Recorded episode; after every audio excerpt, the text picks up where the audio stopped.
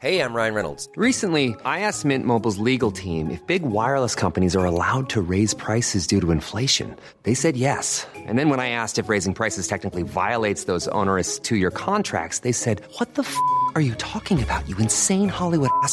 So to recap, we're cutting the price of Mint Unlimited from $30 a month to just $15 a month. Give it a try at mintmobile.com slash switch. $45 upfront for three months plus taxes and fees. Promo for new customers for limited time. Unlimited more than 40 gigabytes per month. Slows. Full terms at mintmobile.com.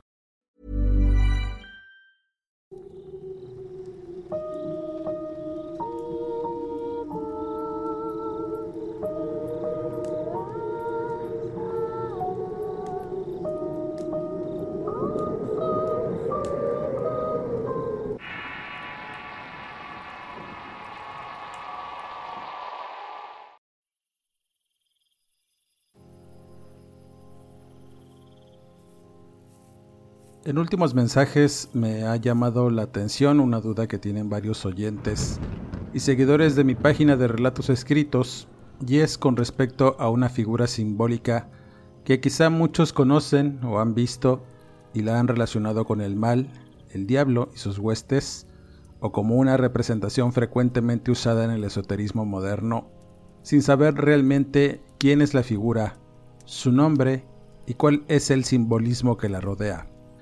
Su nombre quizá no es muy conocido, pero es frecuentemente ver su imagen impresa en camisetas o en la simbología tradicional de la iglesia satánica, en donde su rostro aparece en medio de un pentagrama invertido, indicándonos que su presencia va más allá del simple capricho de colocar una cabra como la figura inequívoca del satanismo o la representación misma del diablo sin saber realmente de dónde proviene esta imagen y por qué frecuentemente se usa. En algunos círculos esotéricos tradicionales no es muy conocido. Quizá algunas personas logren identificarla como un macho cabrío, símbolo del adversario. Sin embargo, en el esoterismo moderno, integrado en su mayoría de personas que estudian de cerca las creencias y las religiones del sendero de la mano izquierda, lo conocen como Baphomet. A través del tiempo ha aparecido en diferentes muestras de ocultismo antiguo y tradicional la figura misteriosa de Baphomet. Se le puede ver muy a menudo en escritos y leyendas de los diferentes representantes de estas sociedades ocultas. Su nombre aparece en escritos que datan del siglo XI hasta el día de hoy, esta figura en realidad es un símbolo que está asociado con prácticas esotéricas de diversas corrientes, como el ocultismo, la magia ritual, brujería, satanismo y por supuesto el esoterismo moderno. Baphomet aparece en la cultura popular de diversos países y en muchas creencias para identificar algo oculto y no apto para cualquier persona. La primera muestra impresa más famosa y conocida por todos la presentó Eliphas Levi en 1897 en su obra titulada Dogma y Ritual de Alta Magia, un libro actualmente accesible en cualquier librería. Este autor y ocultista francés fue quien atrajo la famosa representación de esta figura y explica que su nombre es un derivado de una codificación cabalística usada por los caballeros templarios, que se componía de unas abreviaturas en latín en las que se leían las siguientes frases, el Padre del Templo, de la paz de todos los hombres. Aunque en la antigüedad aparecía frecuentemente en temas de ocultismo, su representación moderna parece tener sus raíces en varias fuentes antiguas, principalmente en dioses paganos, teniendo una sorprendente similitud con dioses de diferentes culturas antiguas de Egipto, Europa y Asia, en las que sus diversas mitologías incluyen alguna deidad con cuernos que era adorada por adeptos que mantenían su culto en secreto la mayor parte del tiempo, y en otras como parte de las diferentes representaciones de sus dioses, tanto buenos como malos. Evidentemente, si nos metemos en el estudio de las diversas culturas antiguas que han caminado por el mundo, vamos a encontrar mucha similitud con esta figura de cuernos, pezuñas, alas de murciélago y sobre todo ese inquietante aspecto de cabra que se le ha relacionado con la figura del diablo. Lo más sorprendente es que esas representaciones a veces distan mucho de espacios de tiempo y lugares. Fue a mediados del siglo XIX en que Levi presentó su imagen, la cual se convertiría en el más famoso retrato de Baphomet. Una cabra humanoide alada con pechos femeninos y una antorcha encendida en su cabeza con cuernos en donde también incluye diversos símbolos esotéricos relacionados con prácticas y creencias que están incorporadas a la siniestra figura de Baphomet, en la cual Levi menciona en su libro, y cito, La cabra en el frontispicio lleva el signo del pentagrama en la frente, con un punto en la parte superior, símbolo de la luz, sus dos manos formando el signo del hermetismo, el hombre que apuntaba a la luna blanca de Yeset, y los otros apuntando hacia abajo a la negra de Yebura. Este signo expresa la perfecta armonía de la misericordia y la justicia. Su brazo es de sexo femenino, el otro masculino como los del andrógino de Kunrat. Los atributos que hemos tenido que unir con los de nuestra cabra, porque él es uno y el mismo símbolo. La llama de la inteligencia brillante entre sus cuernos es la mágica luz del equilibrio universal. La imagen del alma elevada por encima como la llama mientras que fueron atados a la materia, brilla por encima de ella. La cabeza de la fea bestia expresa el horror del pecador, cuya actuación material que forma parte el único responsable que tiene que soportar, porque el alma es insensible de acuerdo con su naturaleza y solo se puede sufrir cuando se materializa. La varilla de pie en lugar de los genitales simboliza la vida eterna, el cuerpo cubierto de escamas de agua el semicírculo por encima de ella, la atmósfera, las plumas siguientes por encima de la volatilidad. La humanidad está representada por los dos senos y los brazos andróginos de esa esfinge de las ciencias ocultas. En términos simples, la representación de Levi indica la culminación del proceso alquímico que une las fuerzas de oposición para crear luz astral, la base de la magia y en última instancia la iluminación, que es un personaje andrógino equilibrado con su opuesto, ya que le dan características de ambos sexos, la cual representa una especie de iniciación en la búsqueda de convertirse en uno con Dios.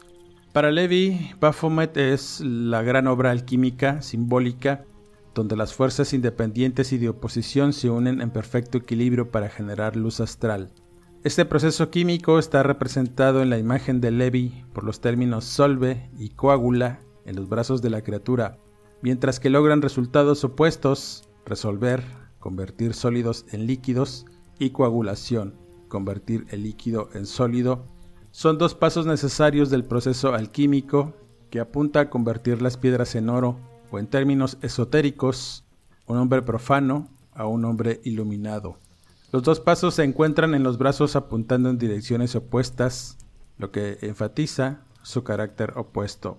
La característica más reconocible de Baphomet es, por supuesto, su cabeza de cabra. Esta monstruosa cabeza representa el instinto primitivo del hombre y su naturaleza pecaminosa, sus tendencias egoístas y sus más bajos instintos.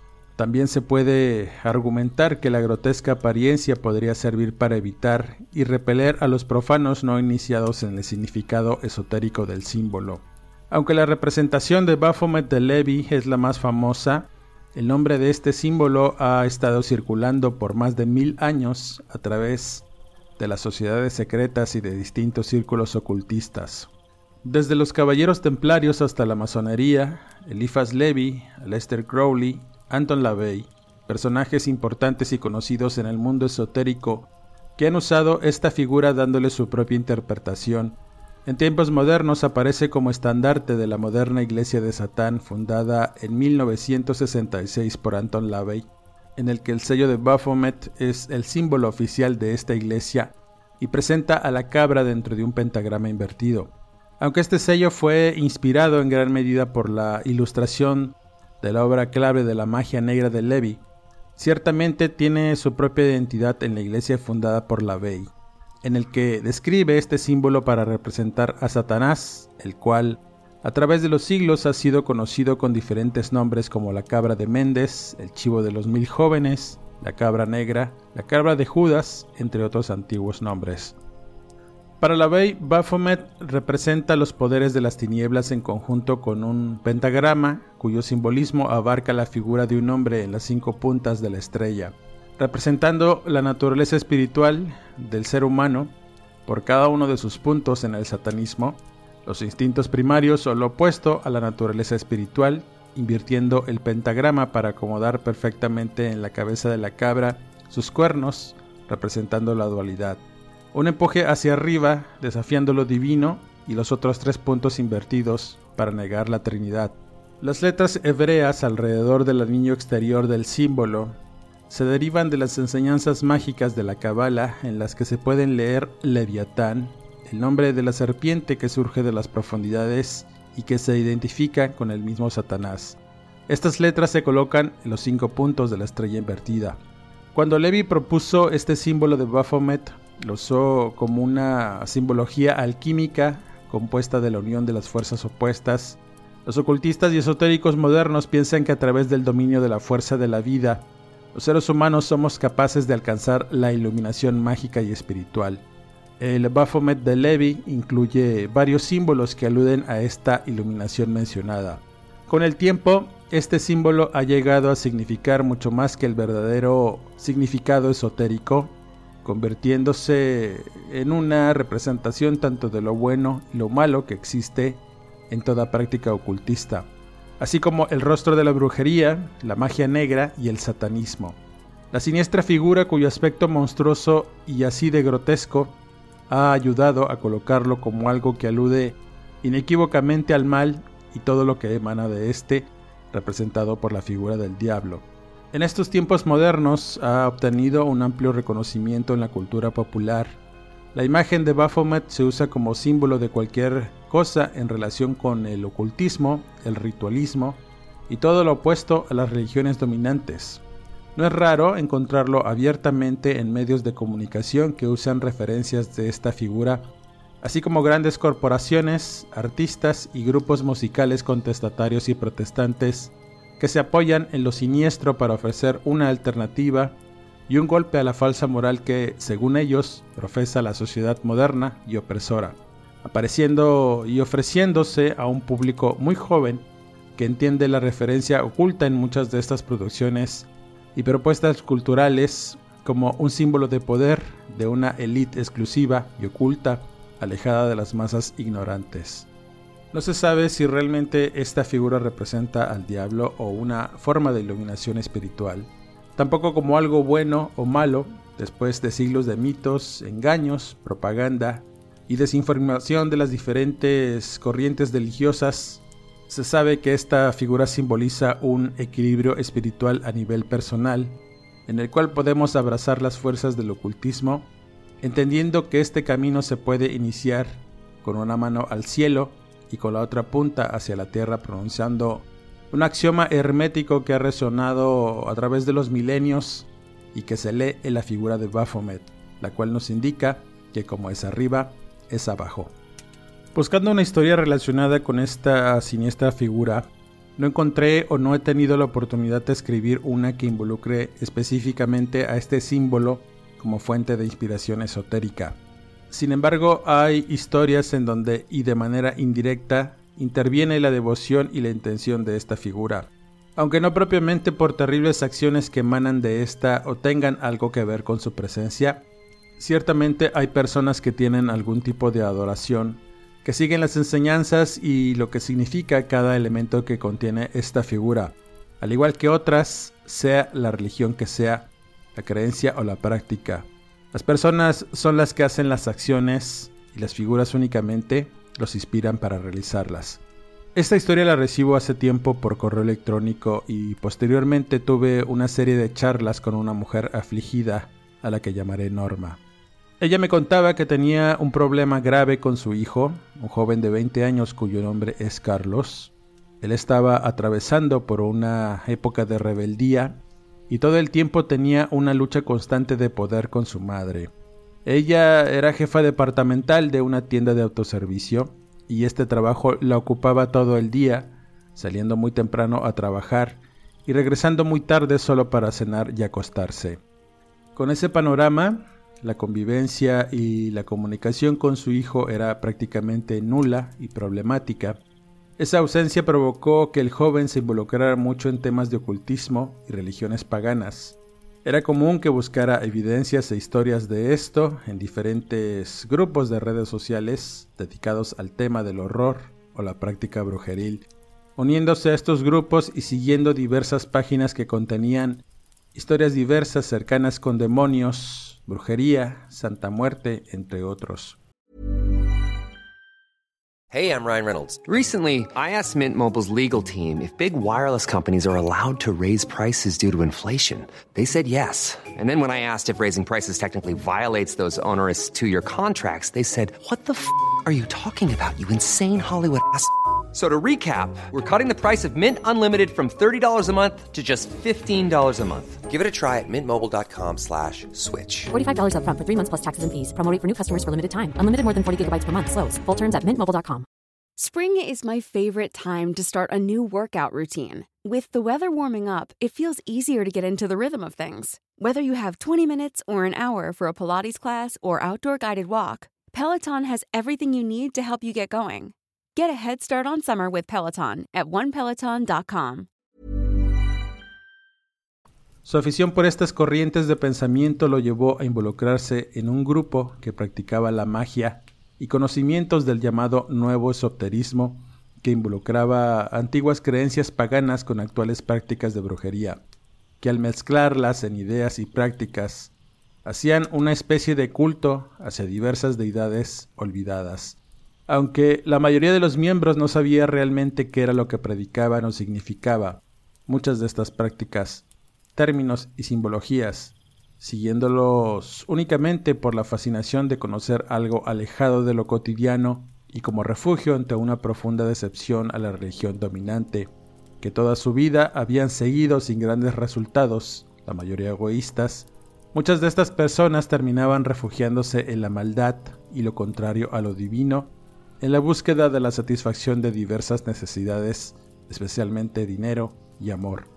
Ese era el caso del joven Carlos, vio la oportunidad de conocer diversas enseñanzas para su beneficio y conseguir suficiente dinero para irse de su casa e iniciar una vida lejos de su madre y su familia a la que odiaba profundamente. Aunque la señora no me platicó las razones por los conflictos familiares, Ciertamente estaba muy preocupada porque su hijo tenía unas actitudes en contra de todos y en especial por ella. Cualquier palabra o mínimo reclamo resultaba en insultos e intentos por dañar a la señora, por lo que decidió mantener las cosas al margen y dejar que su hijo continuara con su vida en lo oculto, aunque sabía muy poco de las aficiones que tenía el joven hasta que fue demasiado tarde.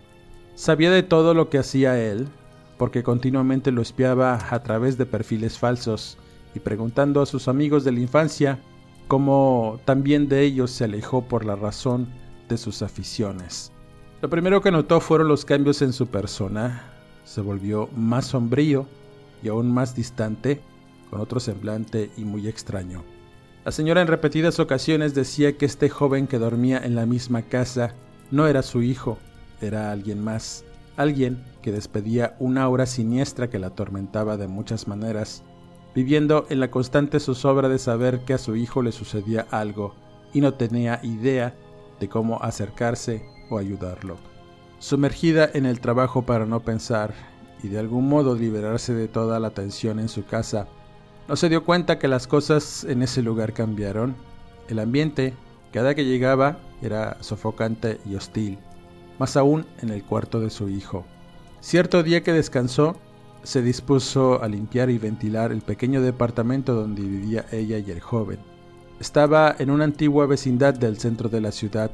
Pensaba que con esa acción y por recomendación de sus compañeras, iba a dejar de sentir esa pesadez que a veces le impedía descansar bien. Mientras hacía su aseo, descubrió que la puerta del cuarto de Carlos estaba abierta, por lo que sin medir nada, Entró como habitualmente lo hacía para recoger ropa sucia, trastes y a veces comida en descomposición que su hijo dejaba por debajo de su cama. Esta acción, lejos de ser rutinaria, se convirtió en un momento horrible que le causó un poco de pavor al mirar un cuarto completamente pintado de negro, con las ventanas clausuradas y un altar que se levantaba al fondo con algunas pequeñas velas, y en medio de todo aquello, la siniestra figura de un chivo humanoide alado, cuyos brazos parecían alzarse sobre la habitación. A dichos de la mujer, esta figura estaba hecha de un material parecido al papel maché, con yeso, era muy rudimentaria en su elaboración y estaba pintada completamente de negro. Únicamente resaltaban los ojos de color rojo y algo que coronaba su cabeza con una forma de flama de color amarillo y naranja. Su torso tenía un par de pechos femeninos prominentes, pero de la cintura hacia abajo, unas grandes patas de cabra cruzadas y en medio se levantaba un miembro fálico, cuya punta era una cabeza de serpiente. Esta estatua era impresionante, pero lo que sintió después lo fue aún más. Mientras estaba revisando aquella horrible artesanía, la puerta de se cerró repentinamente quizá por la acción del aire, pero el fuerte ruido del portazo la hizo estremecer. Esa penumbra que había en la habitación le reveló la presencia de algo que no había notado al entrar. Sobre una esquina estaba una sombra. Era algo que casi llegaba al techo y parecía observarla con detenimiento. No era una persona porque de ella emanaba una vibra tan intensa que se sintió abrumada y empequeñecida ante el poder que estaba frente a ella. Era una persona cuyas extremidades alargadas estaban inamovibles y lo único que pudo ver de esa presencia fue un par de ojos que la miraban con mucho detenimiento.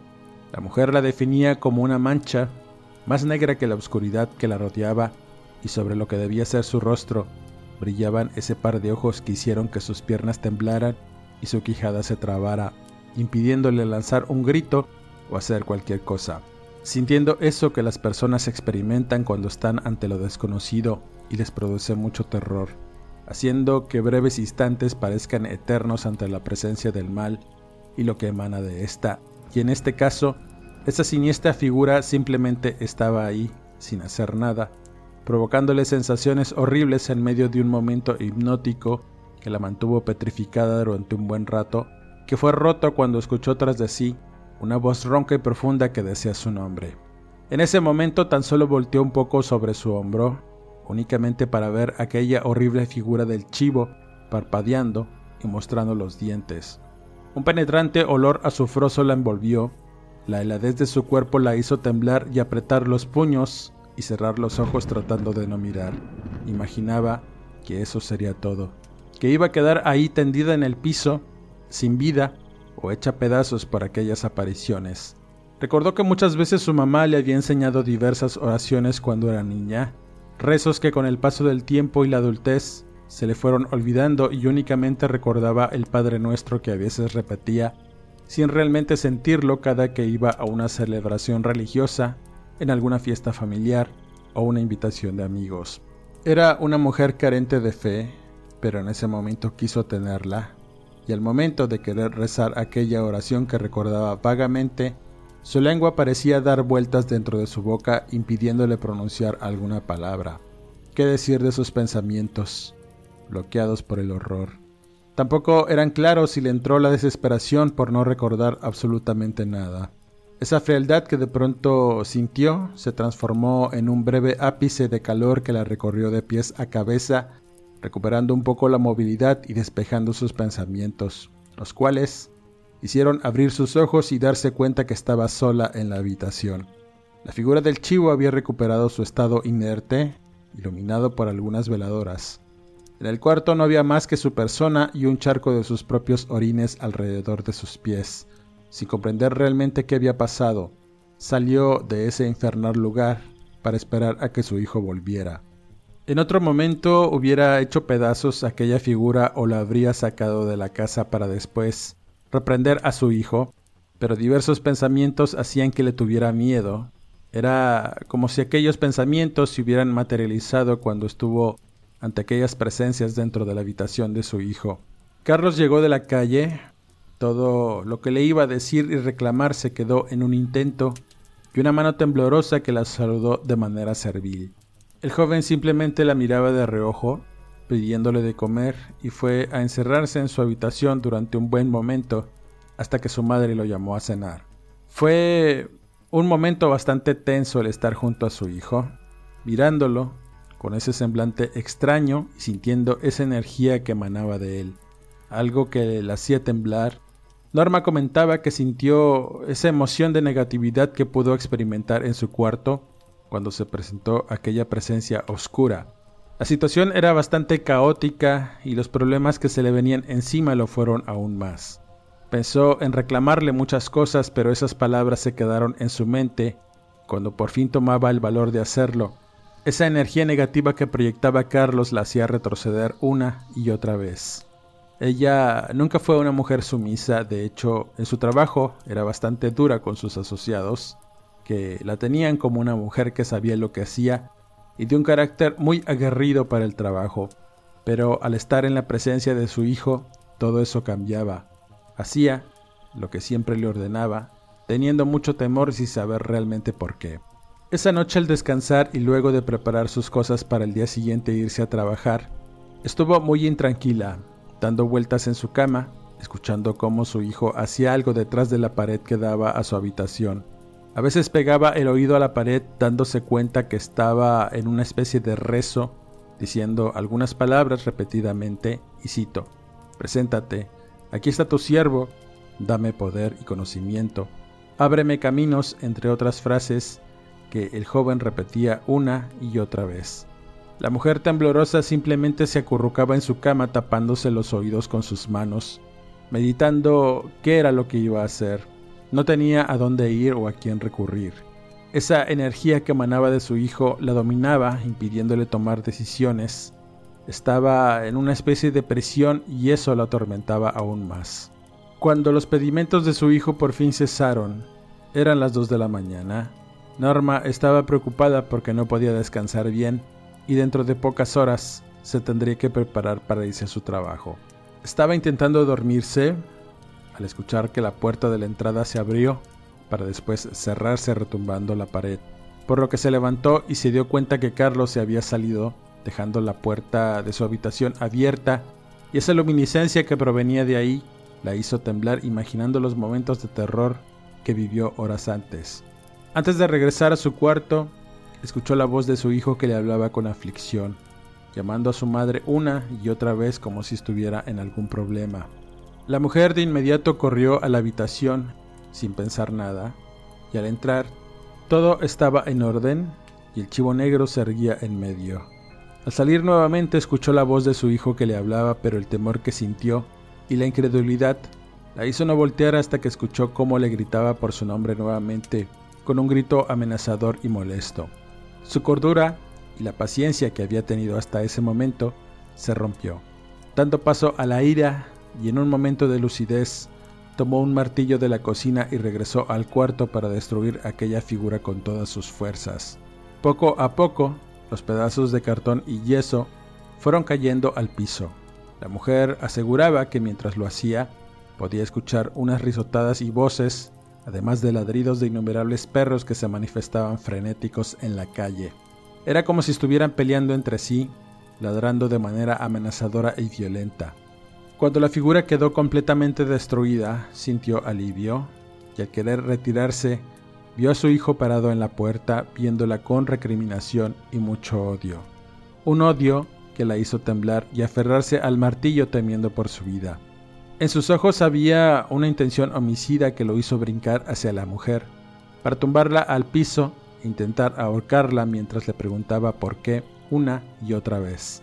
Al sentir que el aire le faltaba e iba perdiendo la conciencia, supo que tenía que hacer algo para evitar morir a manos de Carlos Así que con un último esfuerzo le propinó un golpe con el martillo en la cabeza que hizo tambalear al joven, cayendo aturdido y gritando insultos, maldiciones y sus deseos de querer destruirla como lo hizo con la figura de aquel ídolo horrible. La locura que envolvió al joven lo hizo revolcarse en el piso, retorciéndose como si hiciera una especie de berrinche, golpeándose una y otra vez contra la pared y el piso, arremetiendo con todo y llorando por la figura rota. La mujer sin poder creer qué era lo que estaba sucediendo y dominada por el terror, corrió para salir de su departamento haciendo un escándalo que hizo salir a los vecinos para ver qué estaba pasando. Ella simplemente se fue a refugiar con una de sus vecinas con la que tenía una gran amistad, platicándole que su hijo se había vuelto loco e intentaba hacerle daño. La mujer vio con espanto que los vecinos intentaron linchar a su hijo, pero este salió huyendo a la calle para perderse en la oscuridad. La señora Norma, en un estado de histeria total, no pudo revelarles a los vecinos qué había pasado. Tan solo pedía la ayuda para quedarse con su vecina no quería regresar a su casa por temor. Después de una denuncia, hicieron algunas investigaciones, pero nunca encontraron al joven. Jamás regresó a aquella vecindad. La señora abandonó el departamento intentando venderlo, pero nadie se lo quería comprar. Las razones, la vibra tremenda que se sentía al entrar, algo que sofocaba y provocaba un cansancio en las personas, dolores de cabeza y náuseas. A pesar de haber limpiado todo el sitio, esa energía negativa que había liberado Carlos, en un principio se quedó ahí atrapada. Muchas personas intentaron limpiar el lugar esotéricamente, pero ni siquiera podían entrar, ocurriendo diversas cosas en la vecindad, como tragedias y situaciones que dieron origen a varios testimonios de los vecinos que vivían ahí, en las que revelaban que se aparecían cosas, escuchaban los balidos del chivo durante la noche haciendo eco en el patio central, pisadas de pezuñas, gritos en medio de la madrugada con voces profundas y roncas, y el ladrido nervioso de los perros que irrumpía el silencio de la noche cuando todos dormían. La señora Norma contaba que mientras escribía este testimonio, sentía escalofríos y como unas manos le tocaban los brazos. Decía que sus dedos le pesaban o que sus manos a veces se engarrotaban impidiéndole escribir. Durante varios días estuve conversando con esta mujer diversos detalles de su vida y los encuentros que tuvo con esta aparición. La última vez que hablamos acerca de esto, reveló que mientras estaba en la bodega de esta tienda de autoservicio donde trabajaba, le tocó estar de noche por un inventario que hicieron, quedándose varios empleados en la tienda mientras hacían sus recorridos y hubo un momento en que pararon para cenar. Ella tuvo que hacer algunos ajustes dirigiéndose a su bodega, un lugar bastante amplio, silente y caluroso. En tanto hacía su labor sintió cómo ese calor poco a poco se fue disipando, para dar paso a una sensación helada que la hizo sentir escalofríos y un poco de temor porque de inmediato aparecieron esas imágenes horribles de su experiencia con el hijo perdido y este ser siniestro que se apareció en su casa. De pronto escuchó tras de sí una voz ronca y profunda que decía su nombre. Se quedó paralizada, viendo sobre su hombro y detrás solamente pudo ver el reflejo de algo negro levantarse tras ella, oliendo a azufre y un hedor bastante desagradable, pero esta vez sí pudo recordar las oraciones que muchas veces estuvo haciendo antes de dormir, y a pesar de que su lengua daba vueltas en su boca, con la fuerza de sus pensamientos pudo completar las frases de la oración, haciendo que aquella presencia desapareciera, pero antes de hacerlo, volvió a decir algo que descolocó a la señora y citó, Norma, aquí está Carlos. Luego de esta última conversación ya no recibí más mensajes de la señora Norma. A pesar de buscarla y mandarle varios mensajes, estos no fueron respondidos quedándome con muchas dudas y mucha incertidumbre. Ya no quise ahondar más en el tema porque personalmente estaba sintiendo una mala vibra con esta situación. Estuve soñando durante varios días la figura de Baphomet, su cuerpo humanoide, sus patas de cabra y esa cabeza con cuernos cuyos ojos brillantes simplemente estaban ahí observándome. No sé si fue la sugestión por la historia o porque empecé a investigar sobre el tema, buscando respuestas. Finalmente y después de experimentar esto, decidí parar, para no abrir puertas que después no hubiera podido cerrar. Con esta historia cierro este podcast. Agradezco como siempre el que me hayas escuchado y que compartas este material si es de tu agrado. El día de hoy quisiera felicitar a Janet Gómez por motivo de su cumpleaños y de igual forma a todos aquellos que cumplen en este mes y que siguen a un servidor. Suscríbete al canal de Relatos de Horror, activa las alertas, regálanos tu pulgar arriba eso nos ayuda a seguirles trayendo el mejor material y las mejores historias. Si te gustan las historias narradas de un servidor, busca las listas de reproducción del canal, donde hallarás un amplio repertorio de historias escalofriantes y que puedas pasar un rato ameno escuchándolas. Si te gusta la lectura, Búscame en redes sociales como Eduardo Liñán, escritor de horror, donde encontrarás material escrito de esta y otras historias de tu interés. Les mando cordiales saludos a todos, agradeciendo sus atenciones y nos vemos en el siguiente podcast.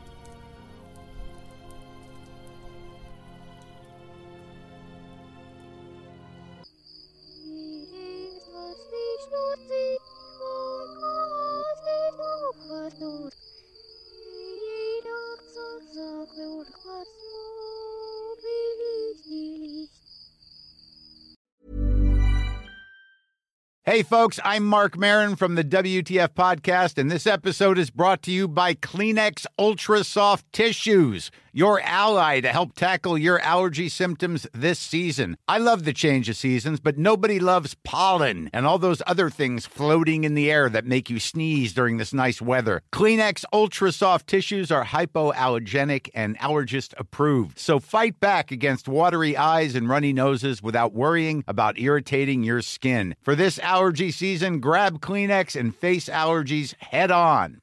If you thought the only way to get a more defined jawline with natural looking results was through surgery, think again. Juvederm Volux XC is a non surgical injectable gel filler that improves moderate to severe loss of jawline definition and can help you achieve natural looking results with little downtime. Even better, this improved definition lasts up to one year with optimal treatment. No maintenance required. Improve jawline definition for a smooth, sculpted look with Juvederm Volux XC. For important safety information and to find a licensed specialist, visit juvederm.com. That's J U V E D E R M.com. Not for people with severe allergic reactions, allergies to lidocaine, or the proteins used in Juvederm. Common side effects include injection site redness, swelling, pain, tenderness, firmness, lumps, bumps, bruising, discoloration, or itching. There's a risk of unintentional injection into a blood vessel, which can cause vision abnormalities, blindness, stroke, temporary scabs, or scarring. Talk to a licensed specialist to find out if it's right for you.